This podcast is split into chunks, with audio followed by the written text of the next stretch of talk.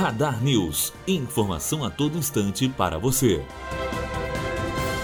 Ministro da Fazenda deve recomendar que Temer vete nova pauta bomba aprovada pela Câmara. Casa aprovou ampliação de benefícios fiscais a empresas que se instalarem no Norte, Nordeste e Centro-Oeste. Impacto da medida seria de 3 bilhões e 500 milhões de reais por ano. Matheus Azevedo, aluno do primeiro ano de jornalismo, direto para a rádio Unifoa, formando para a vida.